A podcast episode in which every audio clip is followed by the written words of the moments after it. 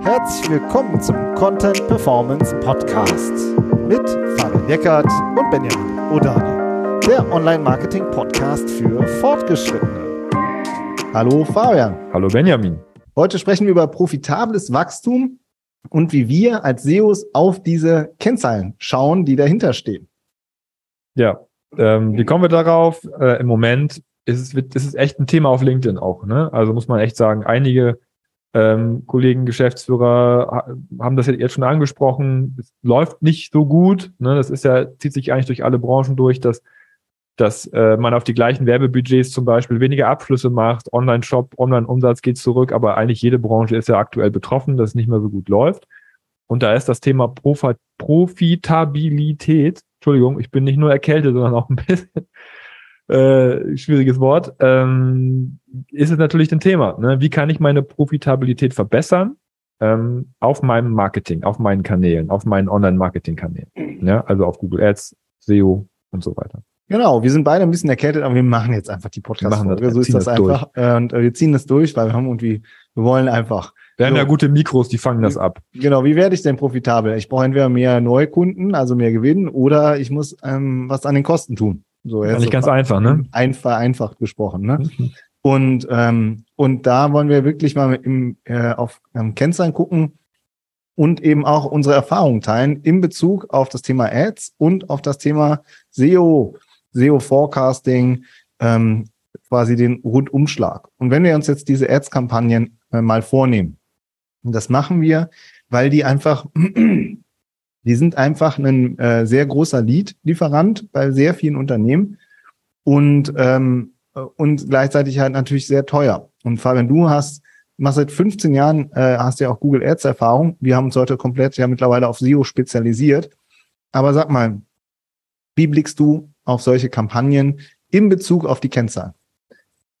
Ja, ähm, wir schauen uns die Kampagnen ja auch sehr oft an, weil da ja Keywords drin stecken und die sind für uns immer interessant, wenn wir zum Beispiel SEO-Strategien entwickeln. Deswegen haben wir, finde ich schon, obwohl wir es nicht mehr als Service anbieten, einen ganz guten Überblick, ähm, wie die Kampagnen aufgebaut sind und wie die im Marketing-Mix halt auch eingehängt sind. Ja, also wie hoch zum Beispiel die Budgets sind und wie viel Leads dabei rüberkommen. Und es ist schon bei vielen Unternehmen eine vordergründig schon eine sehr hohe Abhängigkeit. Also von Google Ads, ja, die ja dann auch im Bezug auf Profitabilität ein ganz schönes Dilemma aus, auslöst. Weil wenn man sagt, okay, ich mache die jetzt aus, weil ich profitabler sein will oder ich reduziere die Budgets, senkt, kriegt man automatisch weniger Leads oder weniger Sales, je nachdem, in welchem Bereich man ist. Ja, also man kann das, man möchte es ja eigentlich auch gar nicht.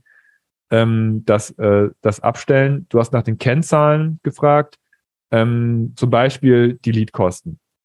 Ja, das ist ja so eine Kennzahl. Und ich, ich, ich sehe sehr, sehr viele nicht sehr professionell eingestellte Kampagnen, wo die Leadkosten extrem hoch sind.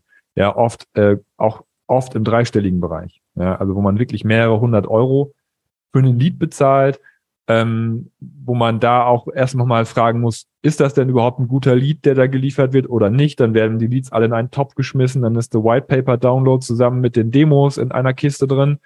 Ja, das heißt, auch das, das kann man dann auch wieder nur sehr schlecht auseinanderhalten und für einen White Paper Download ein paar hundert Euro bezahlen, ist halt einfach, das geht nicht, ist einfach krass teilweise, ähm, wie das da dann, ähm, was da für Beträge teilweise im Raum stehen, eben weil die Messung auch oft nicht stimmt.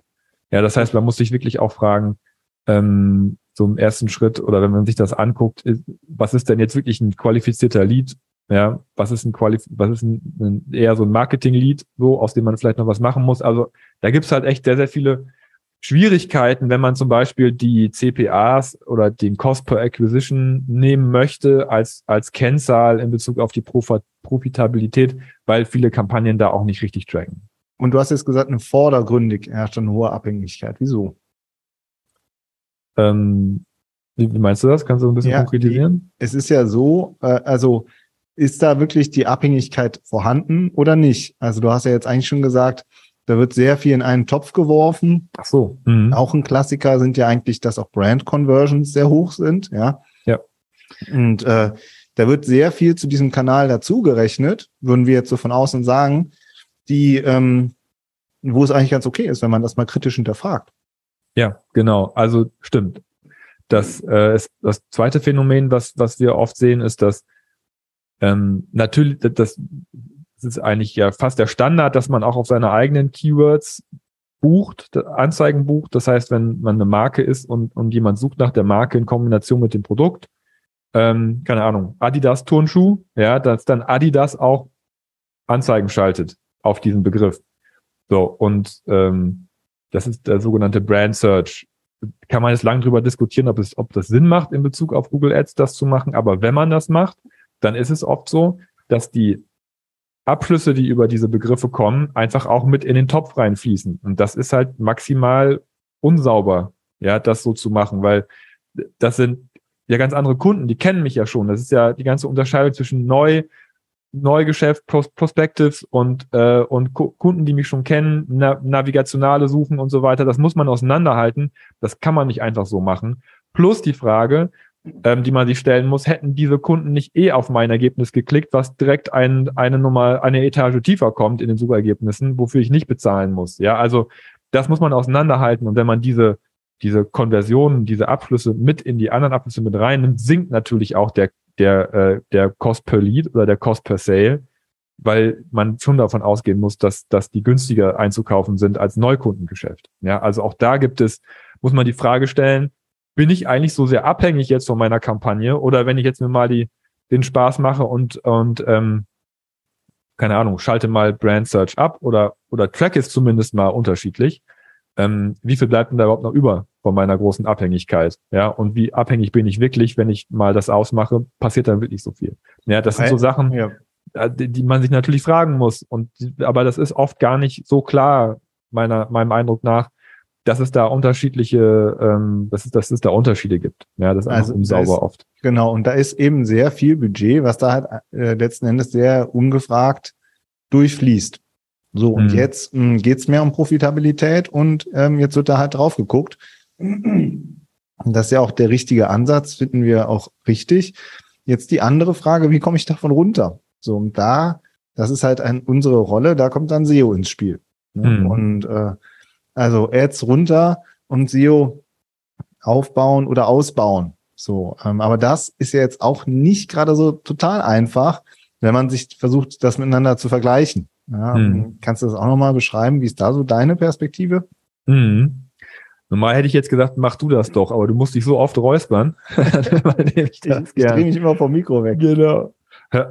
Also, äh, das Hauptproblem in diesem Bereich Forecasting ist, dass, dass man, dass man halt nicht garantiert Klicks kriegt wie bei Google Ads. So, das ist einfach den Systemen geschuldet. Wenn ich, wenn ich, wenn ich SEO mache, dann kann ich da keine Prognose machen und kann sagen, das, das, das kann ich bei Google Ads auch nicht so eins zu eins, aber es gibt natürlich Tools, auch in Google Ads selber, die mir sagen, wenn ich äh, so und so viel Budget habe, dann äh, und die Klickpreise sind so und so hoch, dann kriege ich darüber so und so viel Klicks. Das ist schon relativ safe. So und wenn ich dann noch irgendwie einigermaßen weiß, wie mein Traffic konvertiert, kann ich da schon Forecasts machen, was mir der Kanal bringt. Das kann ich bei SEO nicht, weil ich nicht weiß, ähm, wenn ich jetzt zum Beispiel Content entwickle, welcher Content auf welcher Position für welches Keyword nach, am Ende dann steht und wie viel Klicks ich dann nachher aus den Ergebnissen darüber bekomme. Es ist einfach eine große äh, erstmal ist es erstmal ähm, eine große Unsicherheit, vor allem, weil natürlich auch jede Branche und, und jede Industry anders ist. Ja, also das,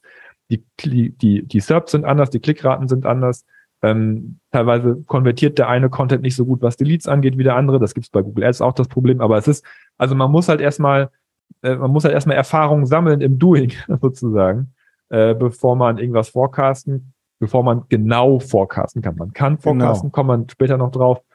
Ähm, aber es ist halt immer diese Mittelfristigkeit da drin. Ja, es ist halt nicht so kurzfristig wie Ads. Ich mach's an, ich habe direkt diese ganzen Ergebnisse, die ich, mit denen ich arbeiten kann, sondern ich muss es halt irgendwie planen und das macht das Forecasting halt echt schwierig. Genau, das ist jetzt noch so ein zweiter Aspekt. Ne? Also einmal, du kannst halt nicht sagen, ah, okay, du schreibst jetzt, äh, ähm, also man kann nicht äh, extrem granular runter äh, garantieren, irgendwelche Rankings garantieren. Das geht einfach nicht. Und dementsprechend äh, ist es halt auch mit den Klicks, muss man sich überlegen, wie man forecastet. Kommen wir ja gleich zu. Und das andere ist eben wirklich diese, äh, diese Mittelfristigkeit. Hm.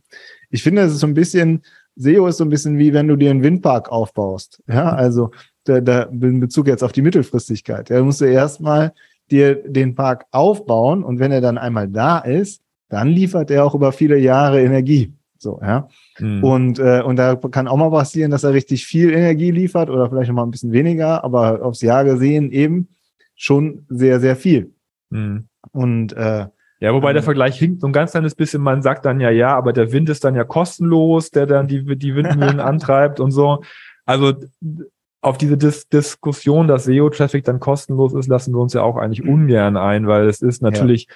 Auch mit Aufwand und Personal und Budget und Weiterbildung und alles Mögliche mit verbunden. Also, aber es ist schon, finde ich, so, ähm, dass wenn ich jetzt mal zum Beispiel das Kohlekraftwerk als Vergleich nehme, was dann vielleicht Google Ads repräsentiert, weil man da halt immer was reinschieben muss. Ja, also wenn ich keine Kohle habe, die ich in das Kraftwerk reintue, dann ist es irgendwann kalt, dann passiert einfach nichts mehr.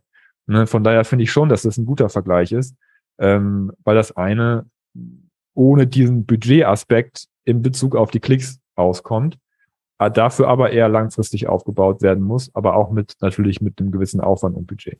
Genau, und da kommen wir jetzt eigentlich zum dritten Punkt. Jetzt äh, kann ich nicht anders und äh, muss reden, trotz, äh, trotz Heiserkeit. Also, wenn ich mir jetzt den Windpark aufbaue, das heißt halt ähm, auf gut Deutsch übersetzt, dann wieder Content aufbauen. Content ist kein deutsches Wort, aber auf unserer SEO-Praxis. Ja, also Content aufbauen, richtig viele Windkrafträder.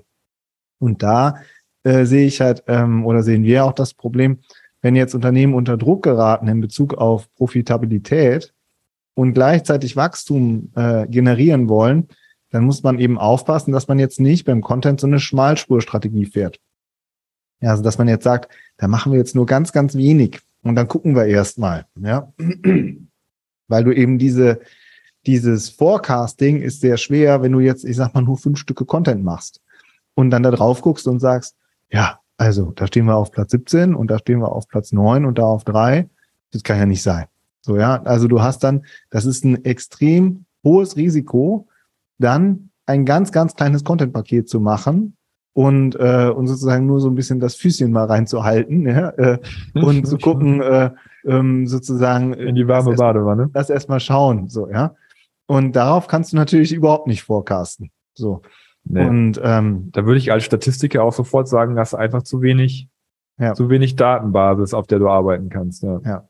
Und da fällt halt schon auf, da, da geht es dann wirklich auch um Content-Prozesse und auch um Content-Know-how. Also wir haben auch teilweise sehr kleine Unternehmen, die aber eine sehr hohe Content-Power haben, die einfach wirklich einfach viel und gut schreiben können, um es mal einfach zu sagen. Ja. Und da wird dann einfach runterproduziert. Und dann geht halt auch das, äh, geht halt auch der Chart schnell nach oben. So, mhm. das heißt, aber je ähm, bürokratischer es ist, je mehr es sozusagen gemanagt wird und wenig geschrieben wird, das ist meiner Meinung nach wirklich eine, eine Lücke, desto schwieriger wird's dann, weil dann redet man sehr viel über sehr wenig Content. So, und, ähm, und dann kriegst du sozusagen die, ähm, kriegst du das Windrad nicht aufgestellt. Der Park kriegst du einfach nicht aufgestellt. Und, ähm, und dann ist es schwierig. Ja, dann fliegt das ist wirklich das, das ist wirklich das Kernproblem. Also, dass dann, dass dann ähm, einfach zu früh abgeknickt wird. Das, das hatte ich lustigerweise ganz, ganz früher bei Google Ads auch manchmal, dass dann eine Kampagne aufgesetzt wurde und das Budget einfach zu klein war. Und dann kamen eben nicht sofort die Leads rein und dann äh, wurde nach einem Monat wieder ausgemacht, weil dann gesagt wird, ja, da passiert ja nichts. Ich habe jetzt meine 350 Euro 95 hier ausgegeben und bringt ja alles nichts. Das ist, so klappt das nicht. Also wir reden hier über Wachstum, wir reden über Profitabilität und Wachstum kommt einfach aus, auch, auch aus der Masse raus, dass man ähm, kommen wir gleich ja auch noch zu. Aber das, genau. ich finde es trotzdem wichtig, einmal, einmal zu verstehen, dass, dass, dass nicht, dass man auch diese Messbarkeit und diesen Erfolg mit SEO auf, mit Schmalspur nicht hinkriegt. Und dass das Risiko, das ist ganz wichtig, was du gesagt hast, riesengroß ist, dass dann nach einem halben Jahr, wenn man ganz äh, umständlich vielleicht auch diesen, dieses bisschen Content erstellt hat, ähm, dass dann gefragt wird, ja, und was hat's mitgebracht? Und dann ist es noch nicht da, weil es ist eben mittelfristig und oft ist der Wettbewerb ja auch einfach gnadenlos hart, ja, so und dann und dann klappt es mit dem bisschen Content nicht, ja, da da mhm. erreicht man die Topic Authority nicht, da erreicht man die interne Link Power nicht, da erreicht man den Outreach nicht, da gibt es ganz viele Dinge, die damit zusammenhängen, die nicht funktionieren, wenn man nur so ein bisschen Content äh, baut. Und du willst Traffic und du willst Leads. So, und du musst ja den Traffic auch ein Stück weit forecasten und dafür brauchst du eben auch wieder genug. So, lass doch mal reingehen.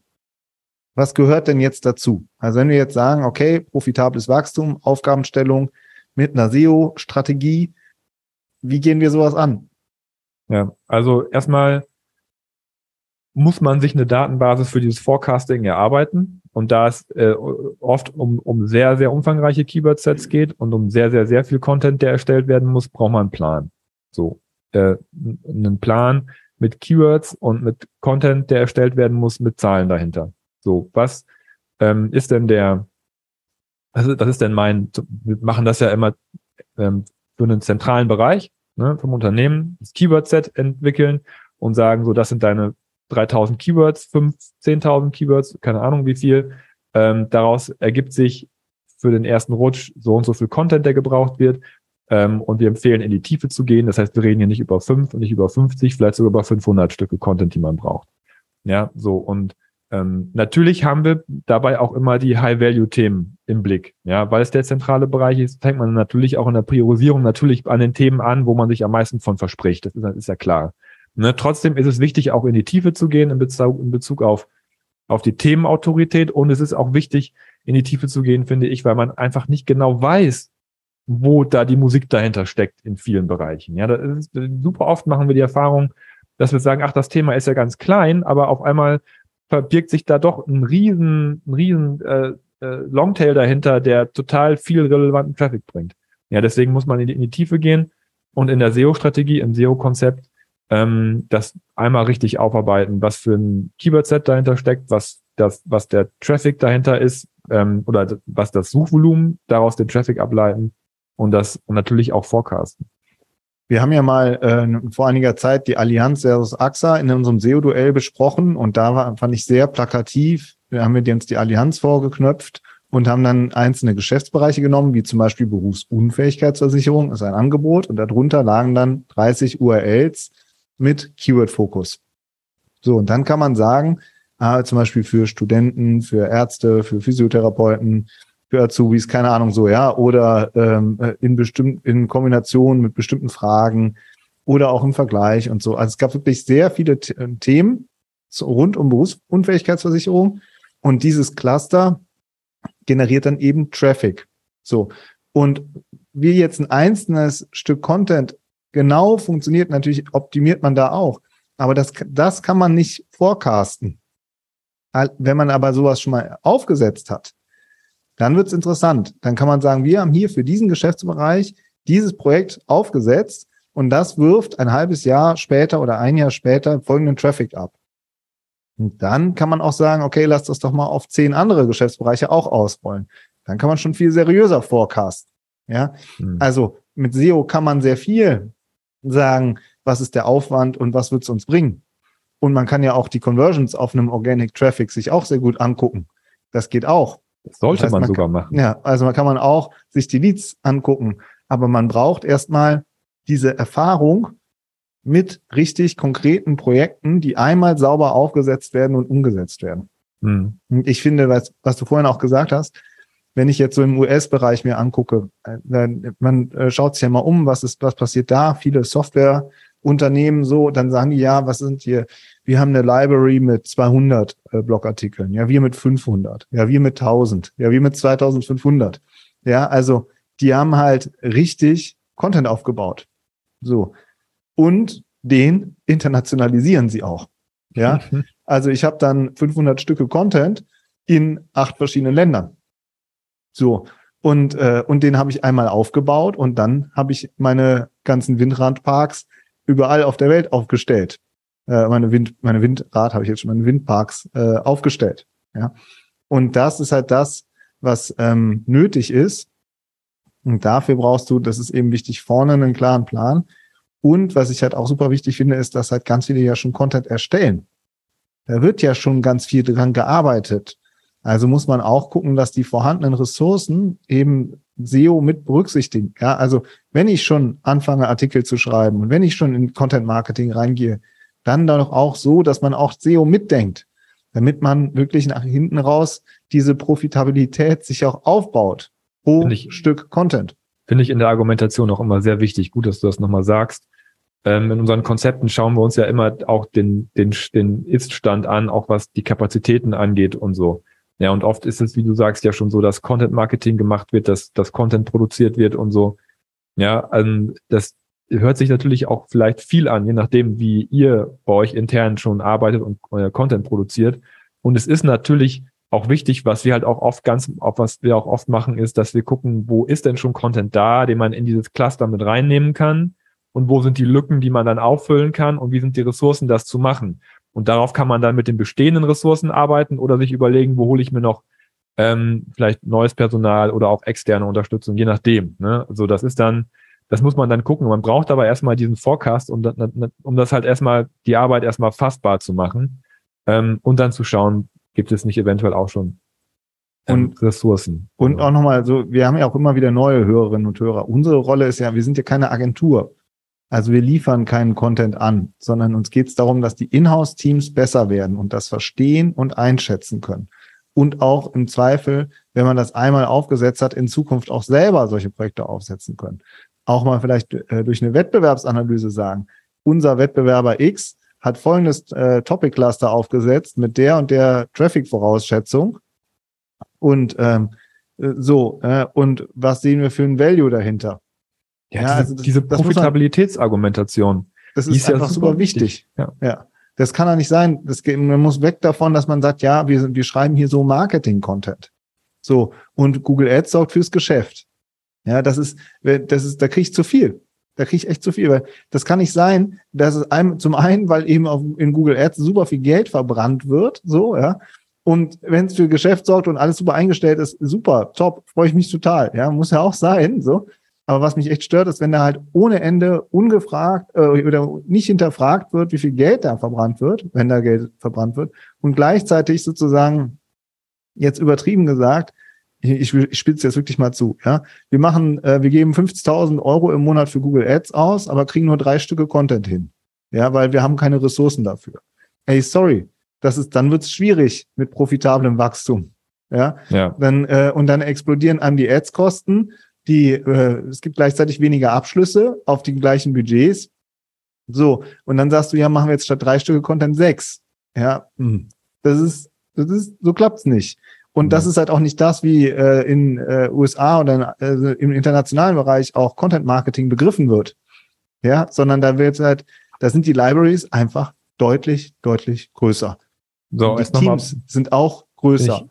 So, und das muss man einfach auch mal klar haben, um zu sehen, äh, äh, so in, äh, sag ich mal, ähm, in welchem äh, Bereich man eigentlich so mitspielt.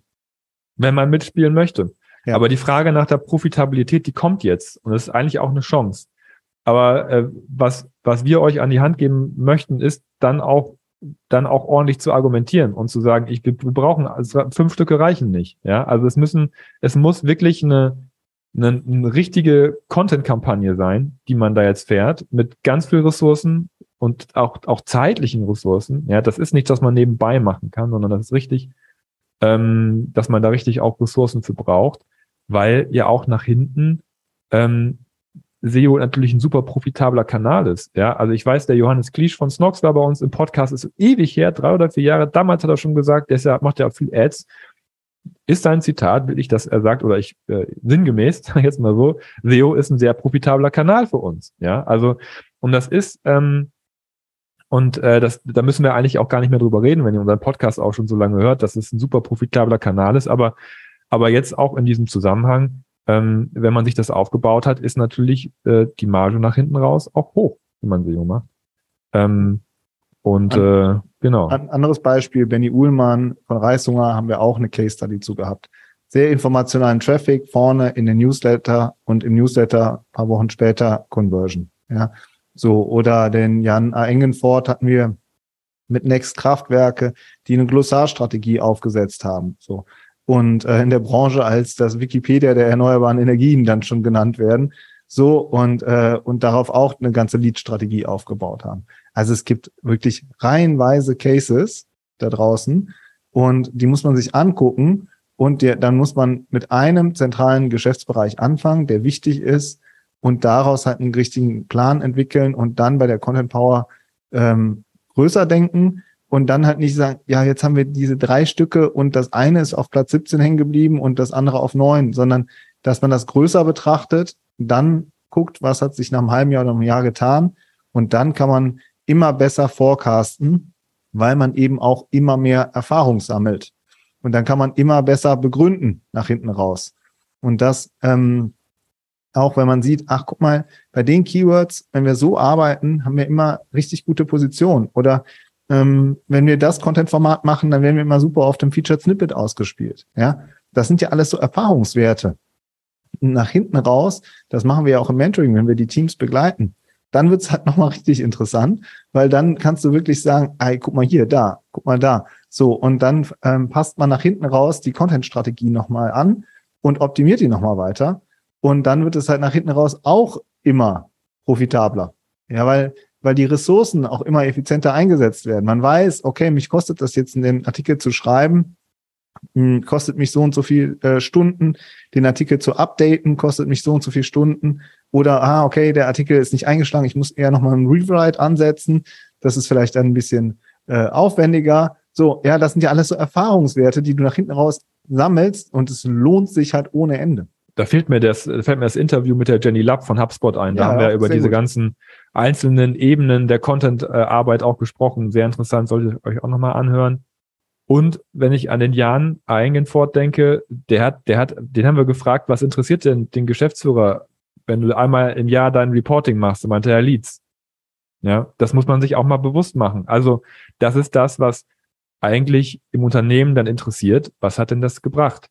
Ja, deswegen wäre mein, äh, keine Ahnung, Hinweis, ich weiß nicht, wie es bei euch ist, schaut euch nochmal eure an, wie ihr eure Leads trackt, dass ihr da auch vernünftige Antworten geben könnt. Wie viel White Paper Newsletter Einträge hat der Content generiert, wie viele Demos, wie viele, wie viel ähm, Umsatz, wenn ihr einen Shop habt, ja, aber dass man wirklich auch dass sich das Tracking nochmal anguckt, dass das vernünftig ist, dass man da auch gut argumentieren kann, weil dann wird es natürlich richtig stark, wenn man sagt, wir haben unseren Content umgesetzt ähm, und wir haben da, dafür gesorgt, dass x, x mehr Leads generiert werden. Und dann besteht man auch, äh, auch im Wettbewerb, sage ich mal, mit Google Ads, ähm, weil man halt auch was Messbares liefert.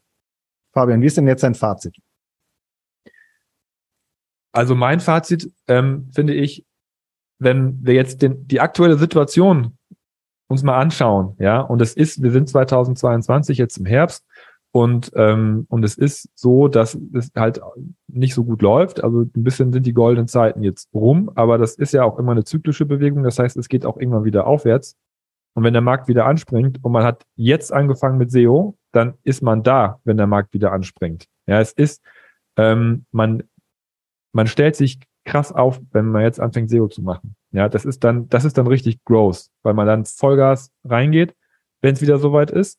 Ähm, und das, ich finde, es macht auch Spaß, da reinzuarbeiten und zu sagen, jetzt geben wir hier nochmal richtig Gas, weil wir uns was davon versprechen in Zukunft. Und es ist man muss, es ist dann die Risikoprämie, die man sich ein, äh, einsammelt, sozusagen, wenn man, wenn man, wenn es dann wieder anspringt, weil SEO ist natürlich etwas, was erstmal, äh, wo man erstmal in die, in die Vorleistung geht, das ist das Risiko, und nachher gibt's die Prämie, wenn die Rankings da sind. Sehr schön. Das war das Schlusswort, würde ich sagen. Ähm, und diese Woche, trotz der Kältung, ich hoffe, es war okay für euch. Nächste Woche sind wir wieder topfit. Ja, top wir, ja. Können wir wieder äh, jodeln hier. Macht's gut. Wir hören uns nächste Woche. Ciao. Ciao.